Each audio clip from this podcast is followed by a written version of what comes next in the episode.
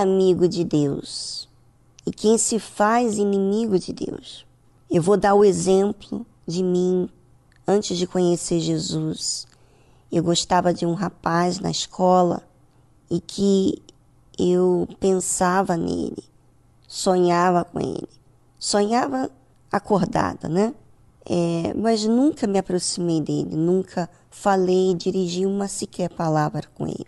Mas dentro de mim eu era amiga dele, porque eu curtia tudo que ele fazia, como ele era, como ele se vestia.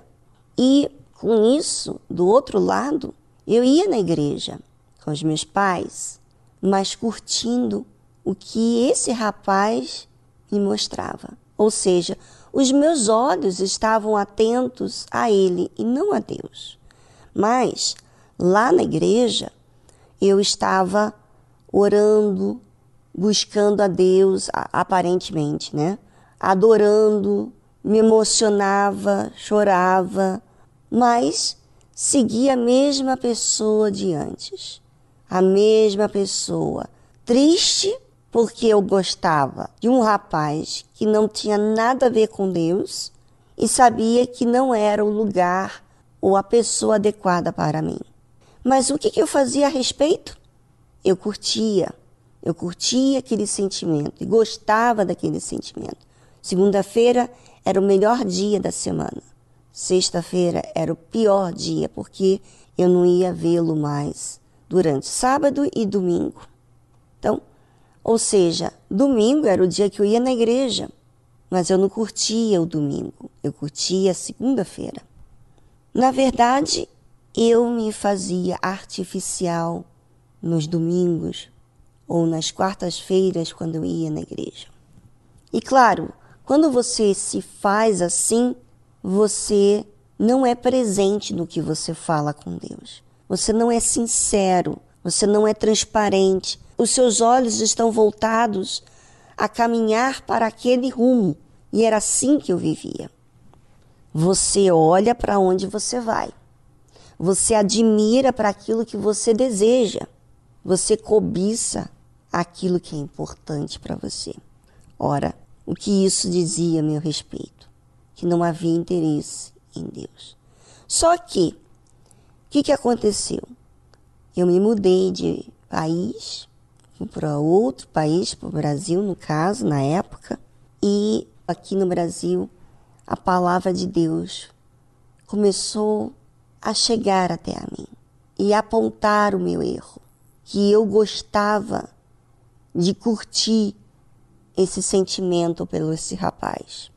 Só o fato de eu curtir o sentimento por esse rapaz, eu não me aproximava de Deus.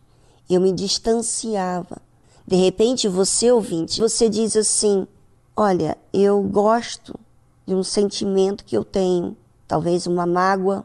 Você gosta, talvez, mais da sua carreira do que propriamente Deus. Você faz mais tempo em investir na sua carreira, no dinheiro que você vai ganhar amanhã, do que propriamente a sua alma.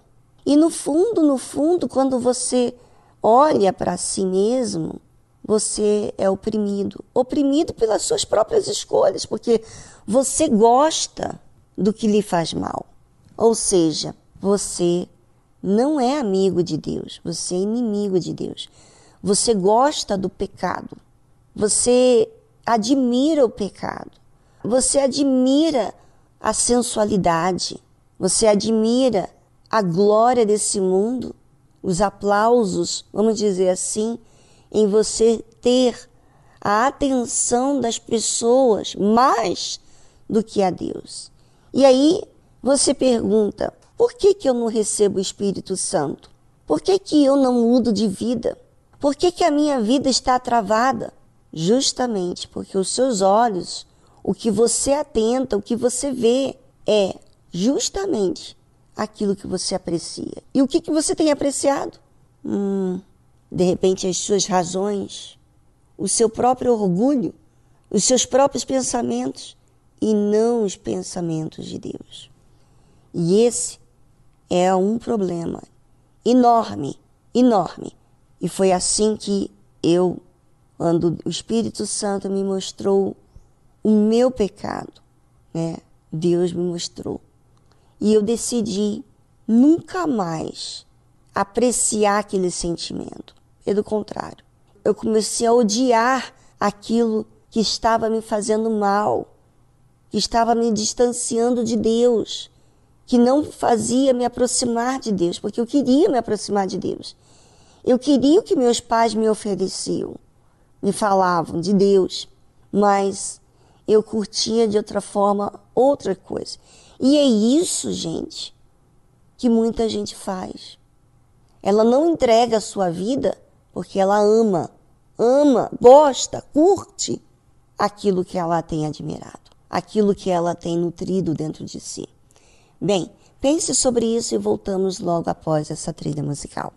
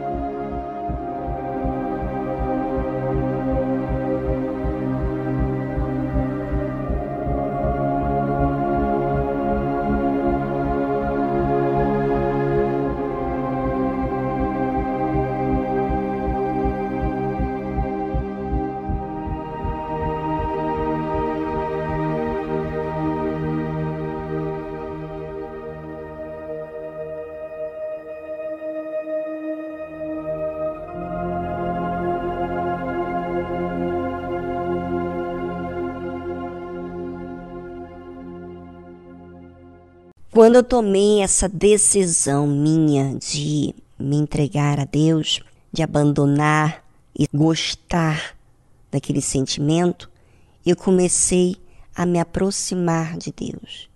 Eu comecei a me interessar com a verdade, né? Eu não sei se você tem percebido os temas mostram que muitas vezes nós apreciamos a mentira sem se dar conta que é uma mentira, pensando que é uma verdade. Enquanto eu gostava daquele sentimento por um rapaz, eu gostava de uma mentira, sem saber que era uma mentira. Eu gostava daquilo que iria me fazer mal, mas que eu cria que era melhor, porque se eu alimento é porque eu creio que é melhor para mim.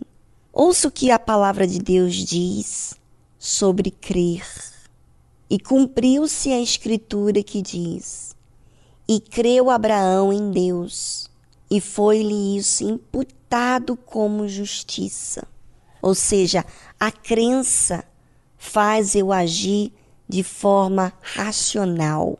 Quando eu creio em Deus, eu passo a ter direitos. Passo a ter direito da promessa de Deus. Porque Deus promete, mas quando que eu tenho direito sobre essa promessa?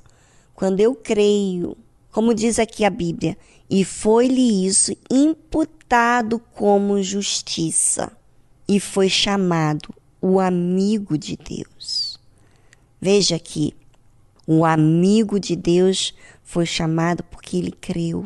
Quantas pessoas têm sido inimiga de Deus porque ela não crer no que Deus propõe para ela, o que Deus orienta, o que Deus ensina.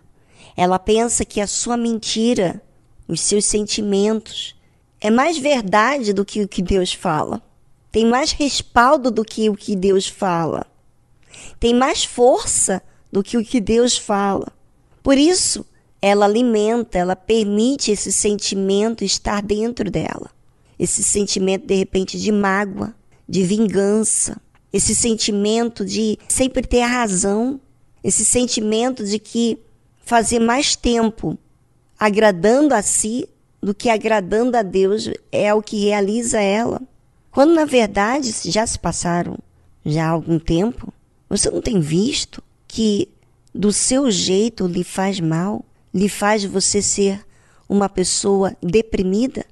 Ou seja, você faz todas as suas vontades e você continua oprimida, triste, sem ser realizado? Pois é, porque você tem crido numa mentira. E a mentira faz isso, faz a pessoa ficar oprimida. Tem aparentemente tudo e não tem nada, porque ela creu tanto naquela mentira que ia realizar e no fundo não realizou. Agora, quando você crê em Deus, você alcança a justiça, quer dizer, alcança a promessa de Deus. Quando você crê em Deus, você faz bem a si mesmo. Não tem esse resultado frustrante que você tinha quando você fazia tudo para si. Pense sobre isso, ouvinte. Será que você tem sido amigo de Deus? Será que você tem realmente entregado tudo sobre você? Porque entregar a sua vida entregar tudo, tudo.